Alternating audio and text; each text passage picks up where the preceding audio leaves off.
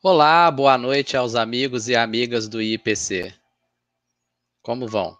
Espero que estejam todos bem. Estamos aqui para mais uma transmissão ao vivo do IPC. Olá, boa noite aos amigos e amigas do IPC.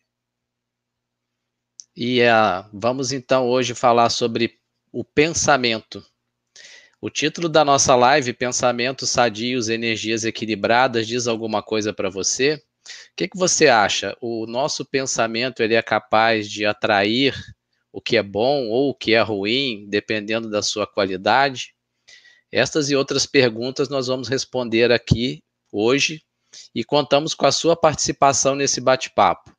Eu vou estar debatendo aqui com o professor David Braz, que daqui a pouco eu vou chamar para aparecer conosco aqui, e também com a presença do professor Eduardo Ezagui, mas contamos com a participação de vocês com as suas dúvidas, as suas perguntas, as suas experiências pessoais.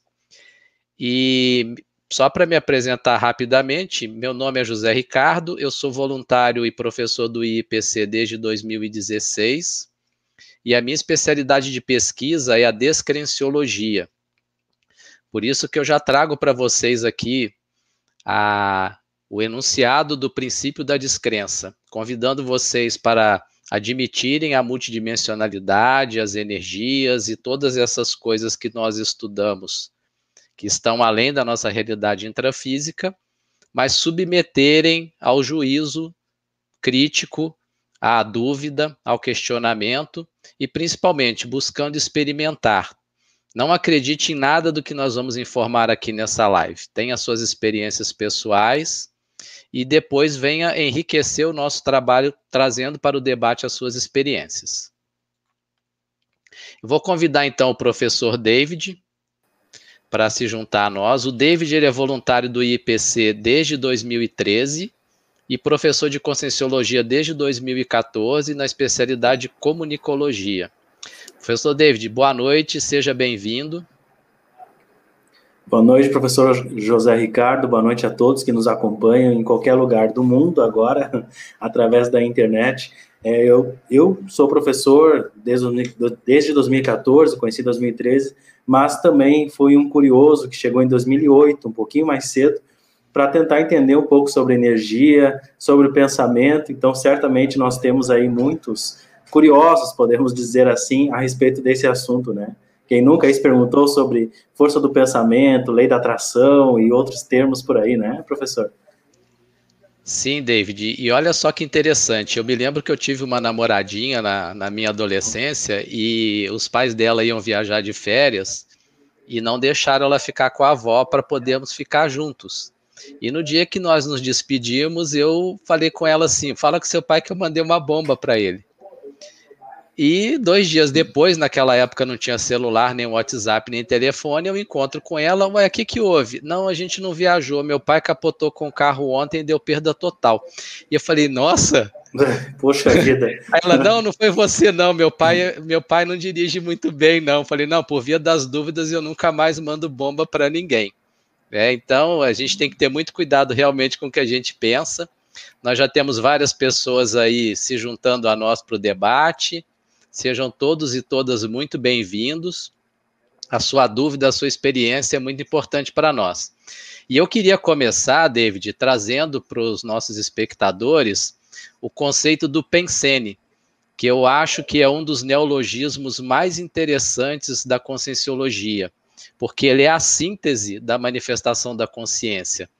Ele contém três elementos que são indissociáveis quando uma consciência se manifesta. Se eu penso, algum sentimento acompanha esse pensamento e concomitantemente eu libero energias compatíveis com aquele pensamento e com aquele sentimento. Você que, gostaria de acrescentar alguma coisa que você acha importante aí do aspecto do Pensene, David? Fica sempre à vontade para trazer as suas observações. Claro, professor.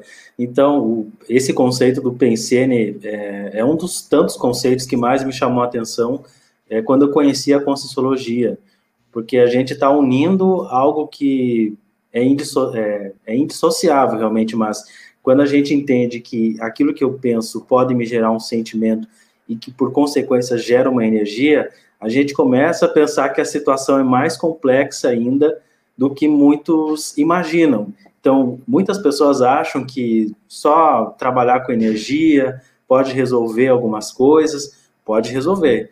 Mas se eu não mudar aquele hábito, aquele pensamento que me gera um sentimento, que por consequência gera uma energia, será que eu realmente vou estar fazendo alguma reciclagem profunda? Então a situação é mais complicada, né, professor? Sim, me lembra até daquela propaganda de pneu, né? Potência não é nada sem controle. É verdade.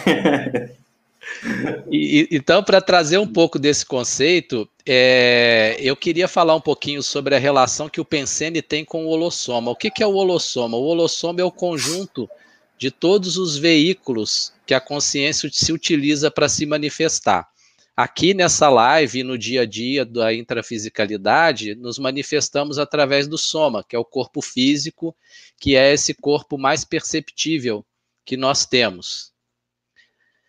Mas nós temos outros veículos de manifestação, como vocês podem ver na figura. Nós temos o energossoma, que é o corpo energético, também conhecido como o duplo etérico, que é aquele que faz a cola entre o psicossoma, que é o nosso outro veículo de manifestação, e o corpo físico.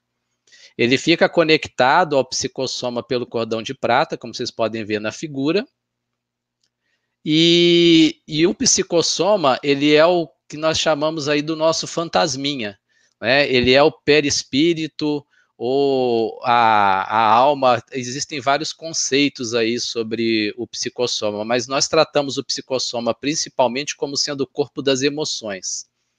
E o último veículo de manifestação, e o mais importante de todos, é o mental soma.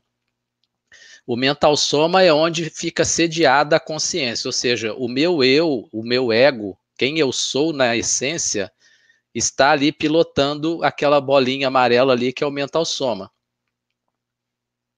E qual que é a relação então que o Pensene tem com o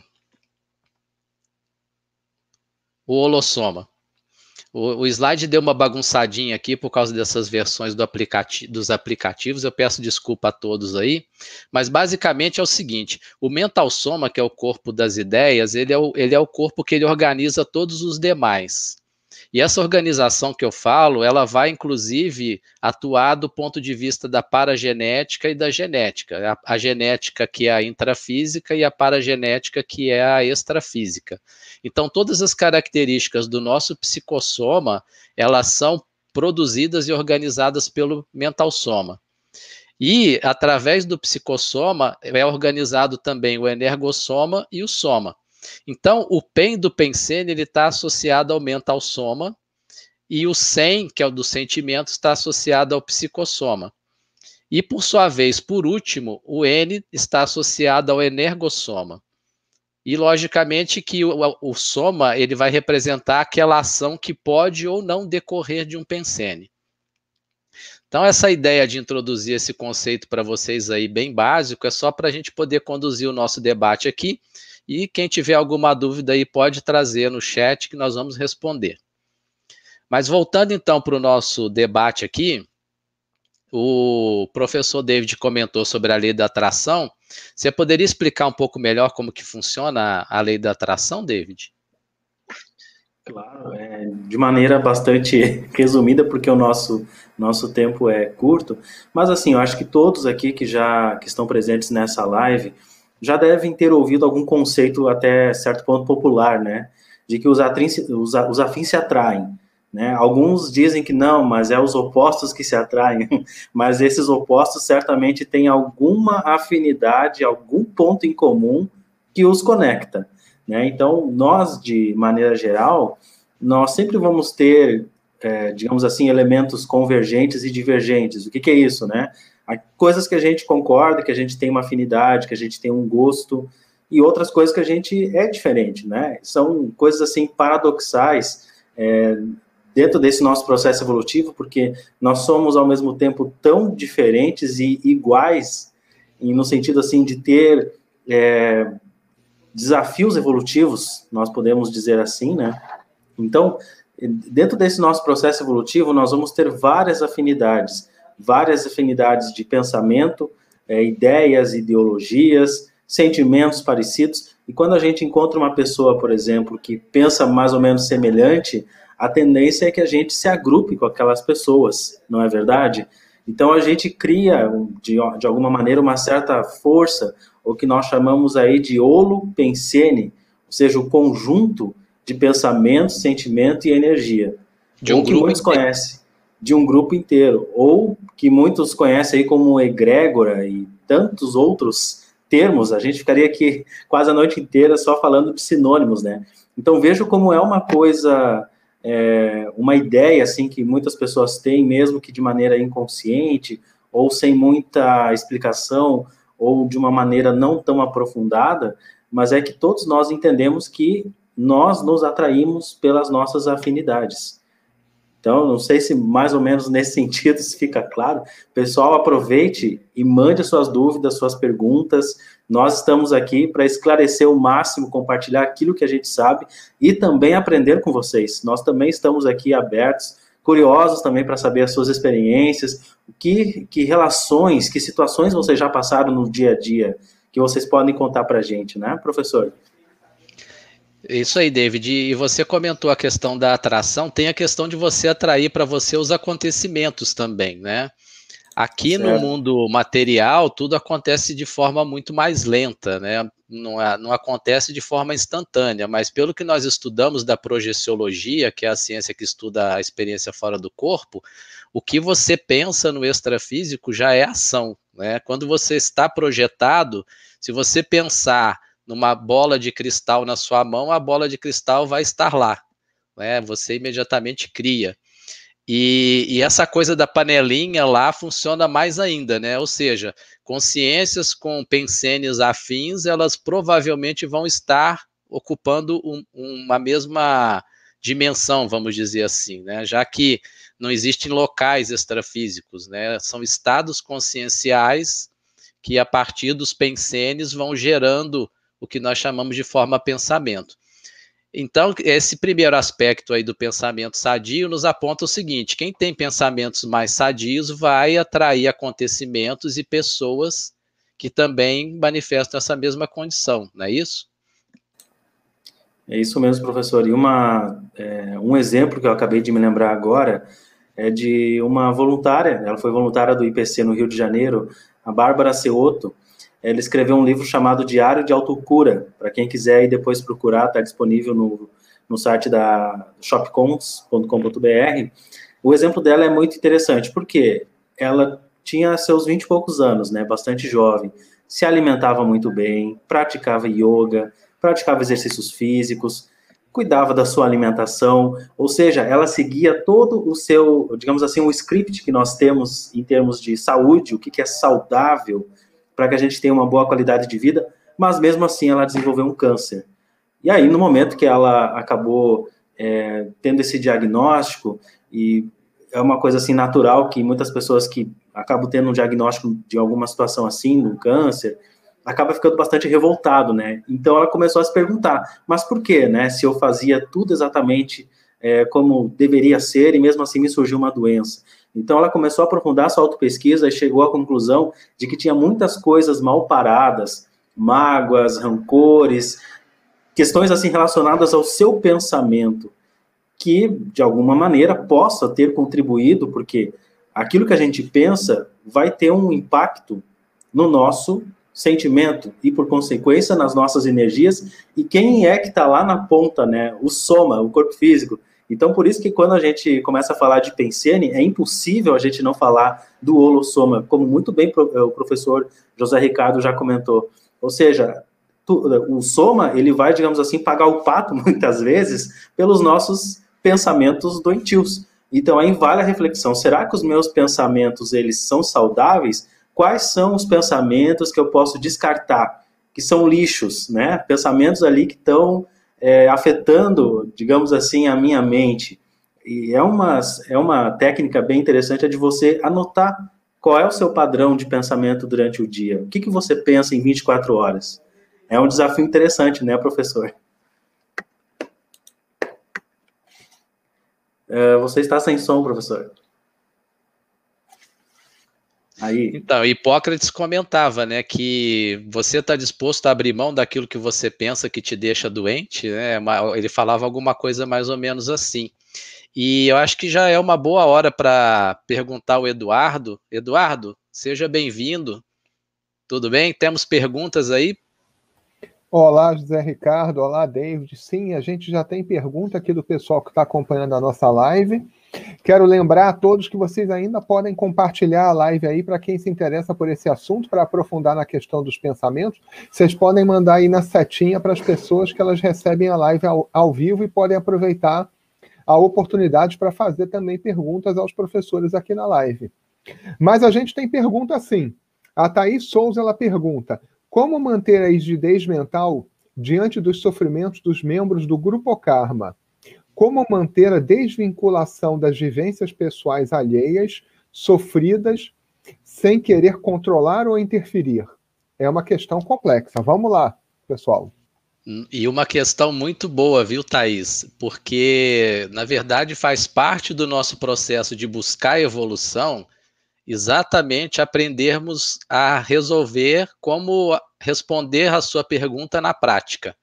Porque, basicamente, o que nós buscamos desenvolver é uma condição em que sejamos capazes de ter empatia, ou seja, nos colocar no lugar do outro, compreender a situação pela qual ele está passando, mas não pularmos no mesmo buraco onde ele caiu, vamos dizer assim. Ou seja, podermos fazer uma assistência, ajudar aquela pessoa sem entrar no sofrimento dela. Mas para isso, nós já precisamos ter aprendido a não sofrer com aquela situação. Então eu vou dar um exemplo assim muito simples que, que pode, pode ajudar a ilustrar essa situação. Né? Vamos supor que eventualmente tem um amigo seu que torce, é um torcedor fanático do Cruzeiro lá em Minas Gerais, né? Que é um time por quem eu tenho simpatia, sou mineiro, nasci lá. E a pessoa ficou inconformada porque o Cruzeiro caiu da Série A para a Série B do Campeonato Brasileiro. Talvez você que não ligue para futebol, ou eu que gosto do futebol como apenas uma forma de diversão, às vezes de vez em quando, a gente não, não vai se importar muito com isso. Mas para aquela pessoa é uma dor imensa ver o time cair. Então, é, nós já conseguimos chegar a um ponto que nós superamos a ideia de sofrer porque um time de futebol perdeu. Mas às vezes esse seu amigo ainda não chegou nesse ponto. Então, o que nós podemos fazer nesse momento é acolher a pessoa, conversar, tentar explicar que não é o fim do mundo, que o futebol é uma caixinha de surpresas, que as coisas acontecem às vezes fora do que é possível nós conseguimos resolver, mas muitas das vezes, quando a situação é mais complexa, a única assistência que pode ser feita para a pessoa é realmente exteriorizar para ela as melhores energias e realmente acolher na sua dor. Mas aprender a não entrar no sofrimento do outro é um exercício constante que, por exemplo, os profissionais de saúde eles aprendem a desenvolver, principalmente os da área de psicologia. Geralmente, os médicos eles tendem a compartimentar seus sentimentos e, e tornam-se às vezes pessoas muito frias para lidar com a doença, com a dificuldade do outro. Você imagina uma pessoa tendo um diagnóstico como o da Bárbara outro, por exemplo, não é? É, é uma dor imensa para a pessoa, vai gerar sofrimento, mas às vezes os médicos não sabem lidar com isso. E eu sei que hoje nos currículos universitários eles até estão colocando disciplinas para ensinar os médicos a desenvolver a empatia, a fazer um atendimento mais humano, fazer um acolhimento do paciente, da família, justamente por causa disso. Então, o ideal para você poder trabalhar nesse sentido é você entender que cada pessoa tem a, as suas experiências para viver, e se pensamos em termos de multidimensionalidade, de múltiplas vidas, nós não conseguimos enxergar às vezes porque a pessoa está passando por aquilo. E eu queria que o David complementasse aí com as ideias que ele tem para poder ajudar a Thais. Claro, professor. É, me chama a atenção que no final ela pergunta assim, como que a gente pode manter essa desvinculação sem, sem querer controlar ou interferir, né? Isso eu acabei percebendo assim, é, mais no, na minha auto-pesquisa e com um certo tempo, que a gente muitas vezes não tem o um controle sobre aquilo que a gente sente, né? Ou, digamos assim, como é difícil a gente mudar, às vezes, um traço que é nosso, né? Alguma coisa assim que te incomoda, por exemplo, ah, sou uma pessoa muito irritada. Qualquer coisa me irrita, eu fico aqui estressado, né? É algo que me incomoda. Quero mudar, é difícil. Então, se é difícil a gente mudar muitas vezes aquilo que nos incomoda, então imagine você querer mudar alguma coisa no outro. Não estou dizendo que é o caso, tá, Thaís? Desculpe, não, não é isso. Mas muitas vezes a gente, até porque a gente quer muito bem o, o outro, né? Seja o nosso familiar, um amigo, enfim, a gente quer que aquela pessoa esteja bem, né? Então a gente faz de tudo por ela e de alguma maneira espera, né, que ela mude alguns traços, que ela perceba algumas coisas. Só que cada consciência tem um, digamos assim, um próprio caminho de evoluir. E quando eu comecei a perceber e a estudar, entender melhor isso, eu comecei a ficar mais tranquilo, no sentido de que eu não tenho controle sobre todas as situações, eu não tenho controle sobre todos os meus traços ainda, eu estou buscando melhorar os traços que eu, no momento, estou identificando. Daqui a alguns anos eu posso ver outros traços que hoje eu estou vendo, então isso faz parte do nosso processo evolutivo. E quando eu comecei a entender um pouco mais sobre isso, eu comecei a ficar mais tranquilo. Não no sentido assim, ah, cada um então evolui por conta própria e eu não faço nada. Não, eu estou aqui disponível, eu vou me disponibilizar sempre a ajudar, a fazer assistência, quando essa outra pessoa quiser, né, quando ela estiver, é, digamos assim, disponível para procurar entender um pouco mais, querer refletir sobre as suas ações. Então, é, é no sentido assim da gente não, não se preocupar tanto na questão de, ah, minha família é muito complicada, eu não consigo resolver os problemas deles, né? Porque, infelizmente, ou felizmente, eu não sei, né? Cada um tem a sua história, a sua trajetória. Eu sei que muitas vezes não é fácil a gente ver um familiar ou um amigo, parente, fazendo cada bobagem, né? Mas quando a gente pensa na, na nossa própria história, quantas bobagens a gente já fez no passado em outras existências ou nessa mesmo. E agora a gente está um pouquinho melhor. Né? Nessa existência, talvez hoje seja a, a existência em que a gente tenha mais lucidez possível. Mas a gente volta em uns 500 anos atrás, a gente não era tão legalzinho assim, né? Então, o que eu teria assim para dizer é isso: é dar uma relaxada no sentido de que é, cada um tem a sua trajetória evolutiva, mas fique sempre disponível para fazer assistência, porque às vezes a gente é, digamos assim, entre aspas, perde tempo procurando mudar algumas pessoas ou querer ajudar determinadas pessoas, mas quando a gente dá uma olhada para o lado, há tantas outras que querem realmente assistência, então de repente seja o caso da gente pensar um pouco mais nessas outras pessoas que, tão, que estão mais disponíveis para fazer assistência. E a gente sempre pode ajudar de alguma maneira, não é, professor? Acho que está sem som Novamente sem som.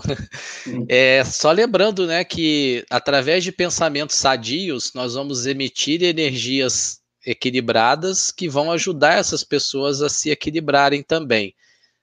Pode ser que não de uma maneira abrupta, rápida, mas uma coisa que é feita com acolhimento e, e no dia a dia, principalmente para as pessoas mais próximas, nós vamos conseguindo, através das nossas energias, prestar algum tipo de assistência.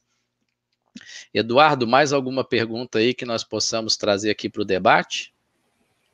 Sim, Zé Ricardo, a gente está cheio de perguntas aqui na live.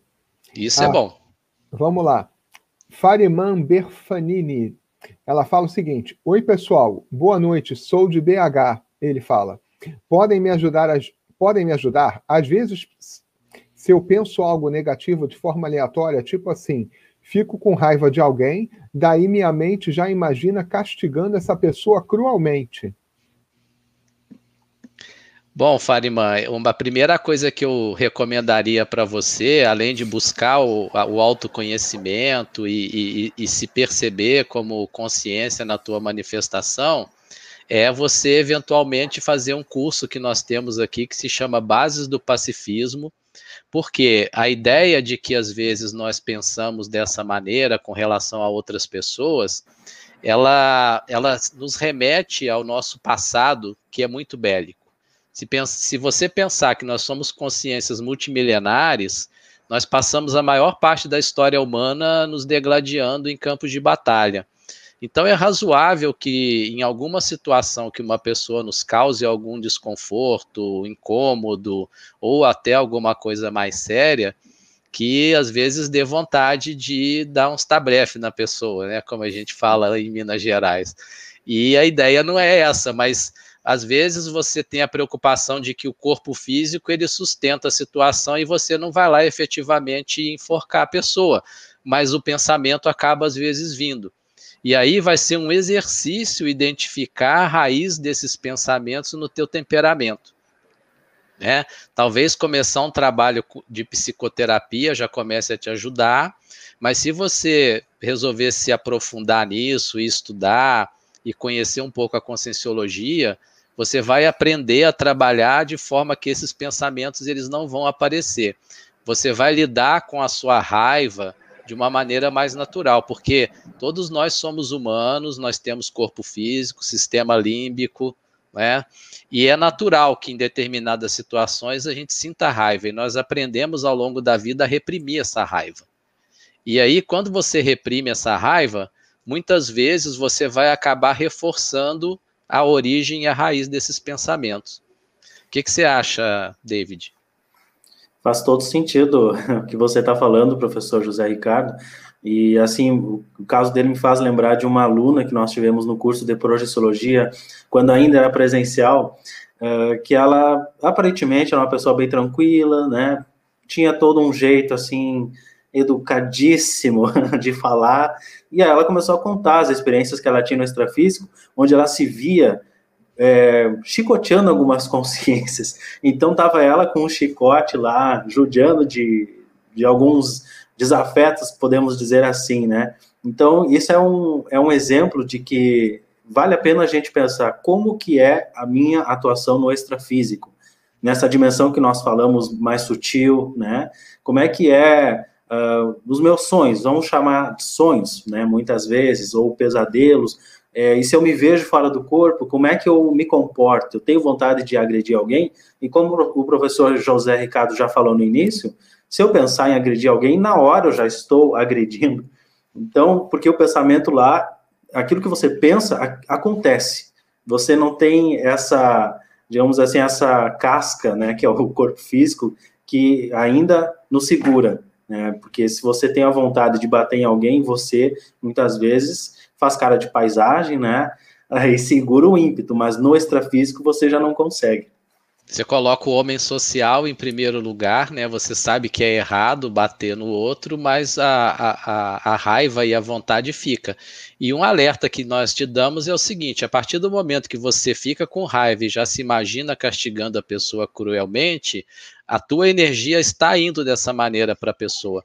Eu me lembro de uma aluna que contou certa vez num curso para mim que uma pessoa estava agredindo ela verbalmente, mas que ela via a energia saindo da pessoa como se fossem flechinhas assim, setinhas contra ela. Então, nós promovemos sim ataques energéticos a, outra, a outras pessoas, mesmo que fisicamente nós não façamos nada. Mas olha, considera isso de forma bem desdramatizada. Você já está de parabéns de admitir isso para você mesmo. E a primeira coisa que é mais importante é justamente é você ser capaz de trazer isso à tona e de fazer os processos necessários para mudar. Vamos prosseguir aí com as perguntas, ô Eduardo? Sim, vamos lá. A gente tem aqui uma pergunta de Jadir, Jadir Cirilo Silva Filho. Ele faz, fala o seguinte: disse que a dimensão para a consciência não é um lugar, mas um estado. Poderia esclarecer? Ele já agradece. Essa aí é uma pergunta difícil, viu, Jadir? Eu, eu tenho por conceito que as dimensões são estados conscienciais. Mas como a minha lucidez no extrafísico ela não é das melhores, e aí eu convido o David, se ele tiver mais lucidez, ou até o próprio Eduardo, para trazer a experiência dele, para contribuir conosco aqui no debate. Mas o que, que é um estado, um estado consciencial? É muito baseado justamente naquilo que você pensa, naquilo que você consegue promover, por exemplo, durante um relaxamento, e, e quando você faz um relaxamento bem feito, você sai de psicossoma e você é capaz até de enxergar o seu psicossoma, mas tudo isso é um processo de, vamos dizer assim, da, das energias se manifestando e você conseguindo perceber essas energias. Porque, no fundo, no fundo, tudo não passa de uma criação mental coletiva. Né? O universo ele é uma criação mental coletiva. Estamos todos conectados e interagindo o tempo todo com as energias e produzindo o que nós chamamos de energia consciencial. O que é energia consciencial? É aquela energia que eu já coloquei a informação do meu pensamento nela. Então, essa energia consciencial aqui no intrafísico, ela promove coisas de maneira muito lenta e às vezes até imperceptível. Mas no extrafísico, ela produz resultados de maneira muito mais rápida. Mas não é porque nós estamos vendo aquilo que aquilo é um local. É aquilo é um estado consciencial que está sendo apresentado ali pelo processo das energias. Aqui no intrafísico, você tem pessoas que fazem telecinesia, por exemplo. Ou seja, elas conseguem movimentar objetos com a força do pensamento. Elas estão conseguindo trazer um nível de energia aqui para o intrafísico que elas conseguem produzir resultados a partir desse pensamento. Mas essa questão do Estado, eu vou ver se o David pode acrescentar mais alguma coisa aí. Claro, é, eu me lembro de um exemplo de um relato que eu estava vendo num livro é, de situações no extrafísico, né? Então, por exemplo, muitas pessoas até podem se perguntar com relação à baratrosfera, também conhecida como umbral e por aí vai, né?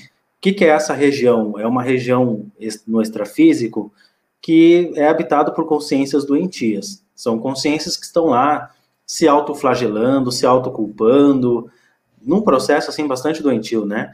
Mas aí se pergunta, por que que essas consciências ficam lá? Por que que esse lugar baratrosférico, umbral, ele não desaparece?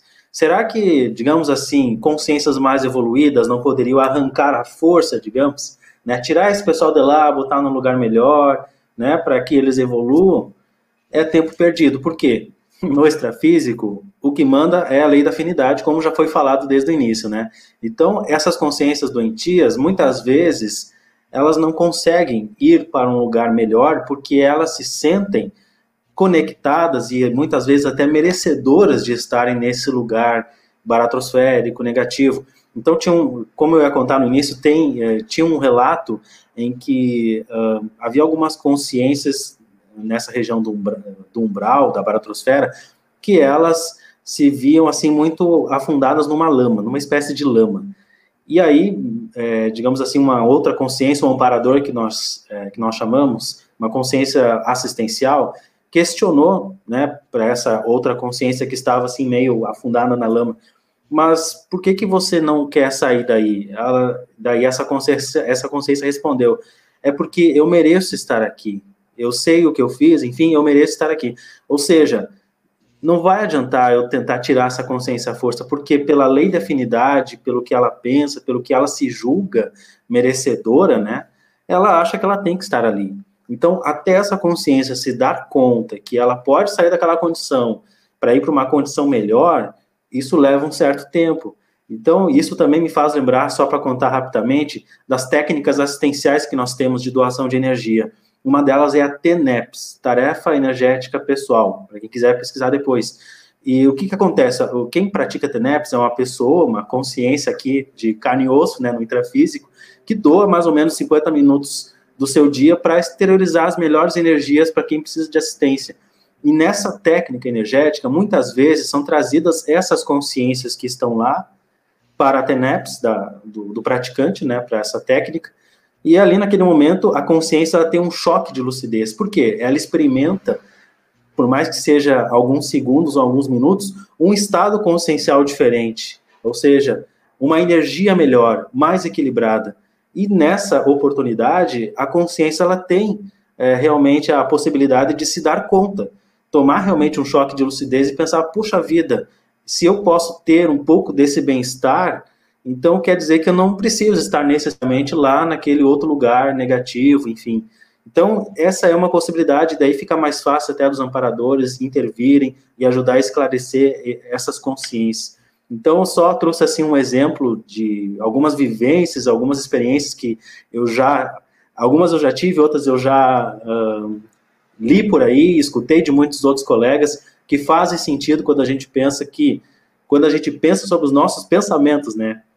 O, qual a importância da gente manter eles equilibrados, saudáveis, sem ter assim um aspecto negativo, sempre procurando o melhor para todos e o melhor para si, né?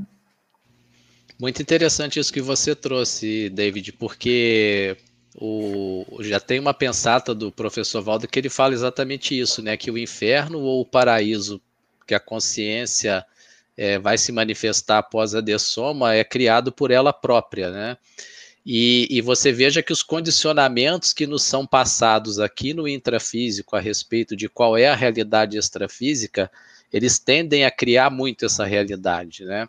Eu me lembro quando eu era mais jovem que eu ficava só na curiosidade a respeito do que, que existia de multidimensionalidade, eu não tinha parapsiquismo, e, e, mas eu era muito curioso a respeito de projeção astral, principalmente. Eu, eu pensava o seguinte: eu falava, bom, pode ser que não exista nada, depois que a gente morre, né? Vamos falar uhum. morte aqui ao invés de dessoma, porque era, esse, era dessa forma que eu pensava quando eu era jovem. Mas e se eu eventualmente pensar que é isso que acontece, pode ser que eu acabe criando essa realidade para mim. Então eu prefiro criar uma realidade em que eu continuo existindo do que uma realidade onde eu não existo, né?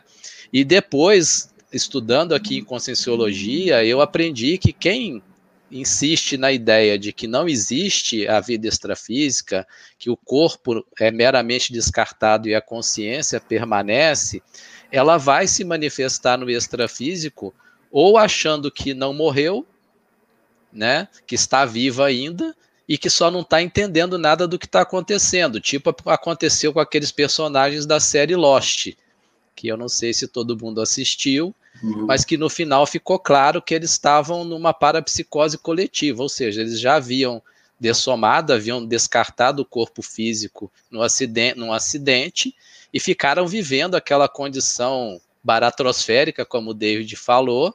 Por quê? Porque eles, como coletividade, eles estavam criando aquilo para si mesmos. Então é bem é. interessante esse processo de, de, entendermos que o pensamento, ele no final, ele realmente ele está na base de todos os processos da consciência.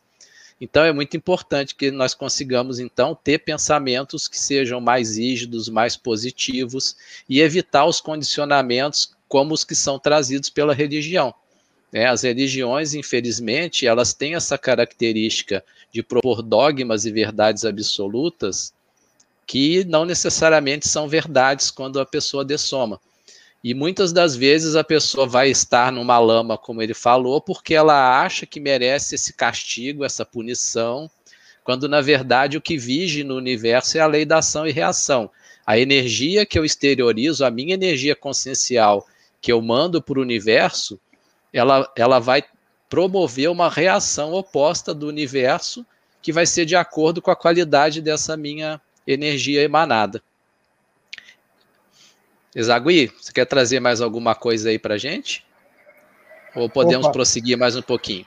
A gente pode prosseguir, mas eu vou dar só uma dica aí. Quem quiser é, ver um, um, filme bastante ilustrativo sobre essa temática, no filme Amor Além da Vida, é bem retratado essa questão das formas de pensamento, dos morfopensenes, como a gente chama, e os estados conscienciais o protagonista ele vai parar num local extrafísico que tinha lá a dimensão das pinturas de Monet, que era algo que lhe atraía, que ele gostava, que ele entendia como relaxante, como um lugar interessante. Uhum. Em contrapartida, a esposa dele que cometeu suicídio estava com os pensamentos totalmente destruídos e sem conexão nenhuma, ela foi parar lá num, numa localidade tal como o David estava comentando aí, bem umbralina, bem lamacenta, que não tinha forma, que as pessoas estavam aglomeradas num montante de pessoas mortas que nem sabiam que estava morta. É, para não alongar muito, o filme do Amor Além da Vida, do Robin Williams, é um excelente filme que mostra muito essas imagens, assim, acho que é bem fácil de conseguir perceber a relação dos estados conscienciais e os locais, entre aspas, extrafísicos. Bem lembrado, Eduardo, e também, eu, já que a gente está falando de filme, eu vou ter que indicar um também, é o Sexto Sentido, o famoso Sexto Sentido, que é basicamente um psicólogo, né, que morreu, dessomou, e ele se julga terapeuta de um menino, né, que no conceito dele, o menino tem esquizofrenia porque enxerga gente morta, né, aquela famosa frase, eu vejo gente morta todo o tempo. Então, vai decorrendo o filme, como se o filme já é de 1999, então a gente pode falar o final, né? Não tem spoiler, não, não tem spoiler. no, no, exato. Então, é, no final, é, esse psicólogo que já tinha morrido, ele se dá conta que ele tinha morrido, que ele era, digamos assim, a, a visão, né, do, do garoto. Uma das lá. visões, né? Uma das visões, né? E o garoto diz assim, é, eles acreditam, né, os mortos, eles acreditam naquilo que eles querem ver ponto final, né? Tipo, resumiu toda a ópera. É, exatamente. E Eduardo, você podia até dar uma pesquisada aí, mas eu acho que nós temos uma live de, é, cine debate sobre esse filme, O Amor Além da Vida, não temos? Com certeza tem sim. E se não me engano, acho que eu estava nessa live. Ah, que legal. Então, se o pessoal dá uma pesquisada lá no nosso canal, pode assistir a live, já vai ver os comentários sobre o filme, mas assiste o filme de novo para ter um outro olhar sobre vale a história. A pena, vale a pena. Então, dando continuidade aqui ao nosso trabalho, a nossa ideia aqui não é que vocês tenham de um dia para o outro pensamentos sadios para poder ter energias equilibradas, porque todos nós estamos em processo evolutivo e cada um tem seus traços a mudar, a melhorar. Nós tivemos aqui um, um internauta que já trouxe aqui a sua questão, que foi uma questão bacana a respeito desse processo mental dele, de quando sente raiva, ele já se imaginar castigando a outra pessoa. Mas nós todos temos traços a mudar. E aí o que nós propomos é, através da autopesquisa, buscarmos fazer esse processo de mudar os nossos pensamentos do que é negativo, do que é ruim, do que é mais patológico, para aquilo que é mais sadio.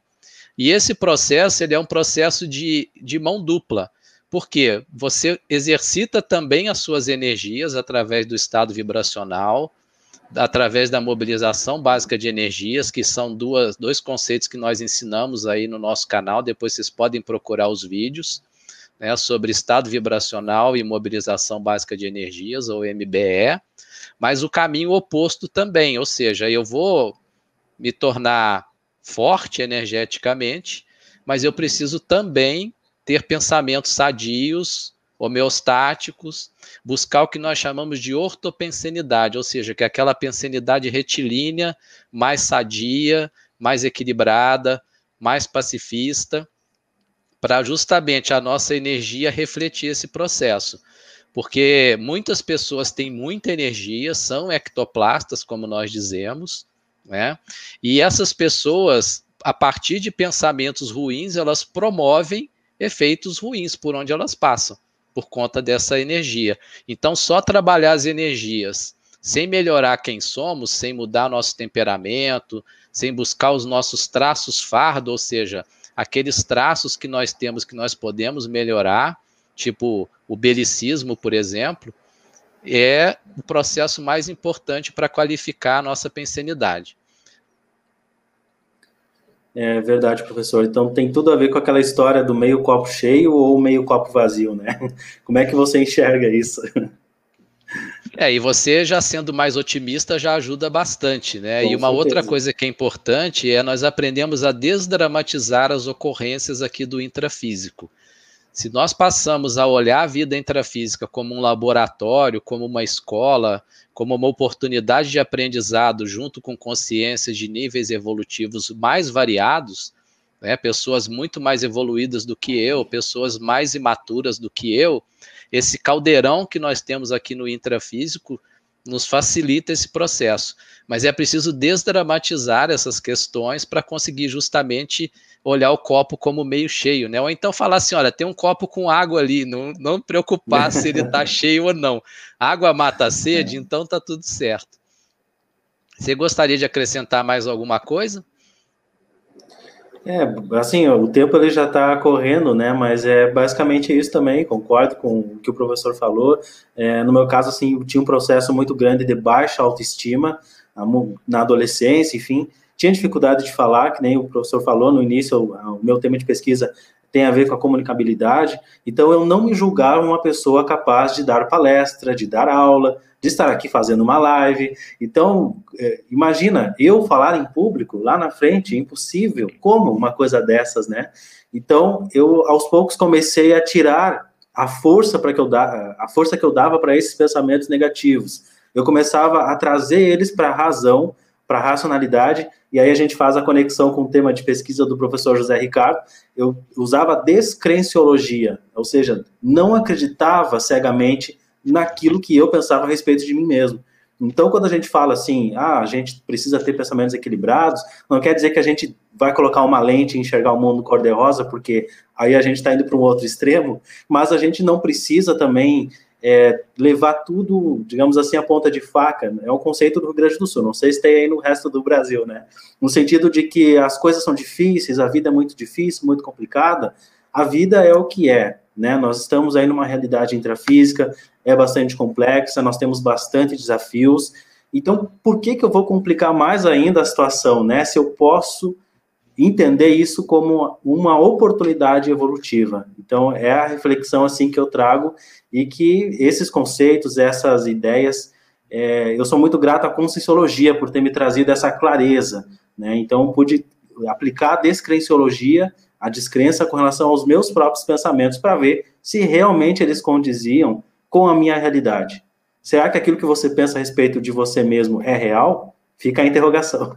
Sim, e é interessante que a, a normalmente as campanhas dizem acredite em você mesmo, não é? Mas uhum. na verdade é melhor substituir essa palavra para confiar em si mesmo. Olha, confie na sua capacidade de produzir os resultados que você quer produzir. Porque muitas vezes nós temos crenças inconscientes, crenças limitantes que atrapalham o nosso processo evolutivo. Você tinha essa crença de que não ia conseguir falar em público e agora está aqui fazendo live conosco e super tranquilo.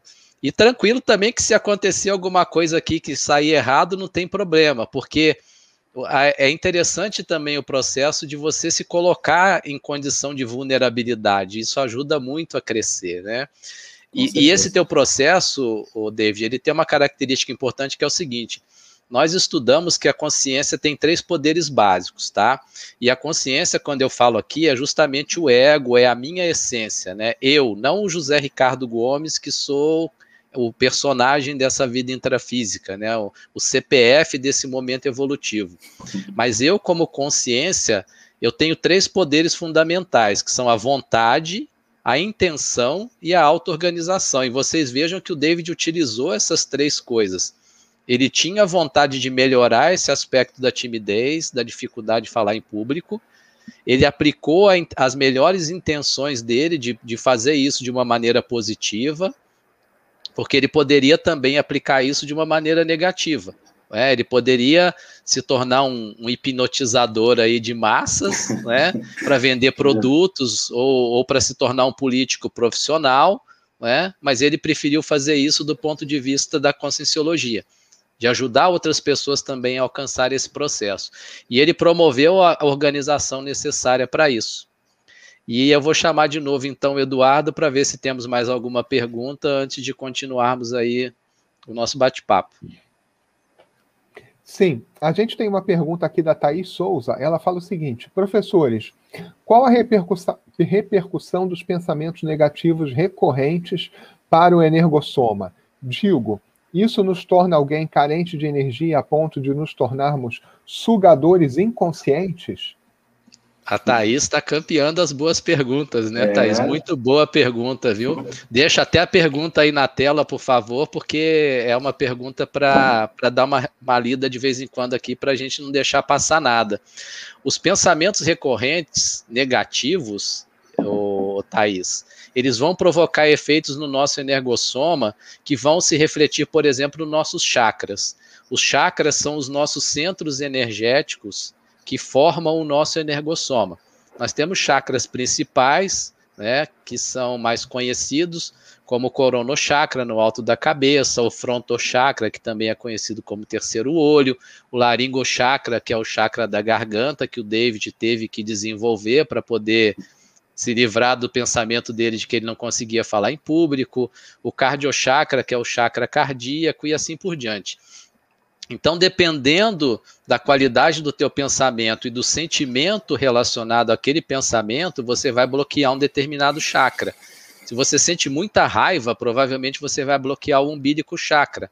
Vai ter problema de, de fígado, provavelmente. Por isso, só para dar um exemplo, né? Se o teu problema é tristeza, uma profunda tristeza, e os teus pensamentos sempre te levam para esse processo do sentimento de tristeza, provavelmente vai afetar o teu pulmão e o teu cardiochakra.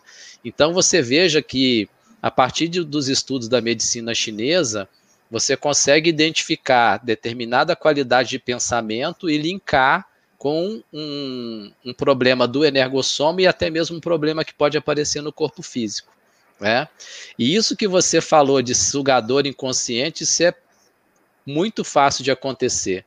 Se nós estamos de alguma forma carentes de afeto, e aí não precisa ser afeto sexual apenas, pode ser qualquer tipo de afeto, nós vamos nos tornar sugadores energéticos. Qual que é a ideia que você tem a respeito disso aí, David, para complementar? É, eu acho que já resumiu assim bastante coisa e, e, esse assunto, né, dos sugadores energéticos já dá aí uma outra live, porque a gente, todos nós temos algum tipo de carência em algum nível. É, no caso assim da carência energética, a gente percebe é, com relação a essas consciências que estão perdidas no extrafísico, é algo assim bastante característico, porque são consciências que se julgam então não merecedoras de uma situação melhor, né? E elas estão sentindo carência de alguma coisa, ou seja, carência de uma energia melhor, carência de um afeto melhor, ou de se sentirem amadas, enfim, as necessidades são diversas. Então, o que, que acontece? Muitas dessas consciências acabam ficando por aí, perdidas, perambulando, procurando alguém que possa saciar essa carência, digamos, né? Então, no, no, aspecto energético, se aproximam muitas vezes de outras consciências que estão aqui no intrafísicos, nós aqui, que têm alguma carência parecida. Então, se aproximam e aí começa um, um processo assim uh, de mútua carência, como se é, me, me assim na mente uma ideia assim de amigos num bar bebendo, afogando suas mágoas, por exemplo, né? Ou seja, de vários é, de várias pessoas que têm um, uma certa dificuldade, que sei lá tiveram problemas de relacionamento e aí se se encontraram, né? E aí começam a falar dos seus ali. problemas. Exatamente. Ou aqueles velhinhos que ficam sentados no banco da praça reclamando das suas dores. Aí um diz não, mas é porque a minha dor é mais forte que a sua, né? então a gente tem esse processo, né, de, de carências mútuas. E uma boa, uma boa ferramenta de diagnóstico das carências, na minha opinião, é se nós desenvolvemos algum tipo de vício, né? O velhinho que tem o vício de reclamar das dores, ou a pessoa que tem vício no cigarro, ou na bebida, ou no excesso de mídia social, e toda sorte de vícios, em geral, geralmente merecem um olhar nesse sentido, porque alguma carência, né? E muitas vezes a pessoa vai para a bulimia, vai para o excesso de alimentação, porque tenta suprir uma carência através do alimento, intrafisicamente falando, mas aquela pessoa ela é também, às vezes, uma pessoa carente da, da, das bioenergias. E às vezes você só de se aproximar da pessoa, você já se sente um pouquinho esgotado. Então, existem maneiras ideais de se assistir a essas consciências, de ajudar energeticamente esses sugadores inconscientes. Mas aí eu recomendo um outro curso nosso que nós chamamos de assistenciologia, que nós vamos inclusive ter uma aula gratuita agora no próximo dia 11, a partir das 19h30. E nesse curso, Thaís, você pode aprender muita coisa sobre energias, sobre como ser uma consciência mais doadora e mais assistencial do que uma consciência mais é, sugadora que tem mais necessidade de assistência. Mais alguma pergunta, Eduardo? Sim, a gente tem pergunta aqui. Raquel Neves, ela pergunta o seguinte: gostaria de saber a, a atração eletromagnética tem a ver com a lei da atração? Olha, eu nunca estudei uma correlação entre uma lei física é, que é típica aqui da intrafisicalidade, com uma com a, a extrafisicalidade, com a lei da atração do ponto de vista das bioenergias. Né? É, seria interessante conversar com um físico quântico, né? Eu não, não me aprofundei nessa área, para saber se existe alguma relação entre o eletromagnetismo que nós observamos aqui no intrafísico e a manifestação extrafísica dos processos de atração. Eu procuro ter o seguinte cuidado: eu acho que não, não dá para misturar determinadas coisas. Hoje, por exemplo, é muito comum as pessoas usarem o termo quântico para tudo, quando na verdade a física quântica ela surgiu para explicar os, os comportamentos e as interações das menores partículas já detectadas. E não exatamente tratar sobre fenômenos é, que nós consideramos como parapsíquicos, extrasensoriais, típicos das bioenergias e do extrafísico. Né? Eu acho que para vender um determinado produto, a pessoa vai lá e coloca o rótulo de quântico. Então, eu acho que não tem necessidade especificamente de se considerar que o eletromagnetismo ele tem um, ele tenha ou não tenha um correspondente extrafísico. Eu sei o seguinte: o eletromagnetismo, como é estudado na física, ele é típico do, da matéria, é típico do mundo intrafísico. Não sei se o David tem uma posição diferente, que aqui é debate, a ideia é construir o pensamento juntos aqui. É, não, tem um, nós temos um colega aqui de Santa Maria, do núcleo do IPC Santa Maria, que ele estuda a, a questão da física, né? Então ele também trazia esse conceito, então, ou seja, é alguém que está lá no meio acadêmico da física. E aí ele trazia algumas observações interessantes que muitas vezes as pessoas fazem justamente isso e colocam é, tudo na conta da física quântica, né? Porque a física quântica explica isso.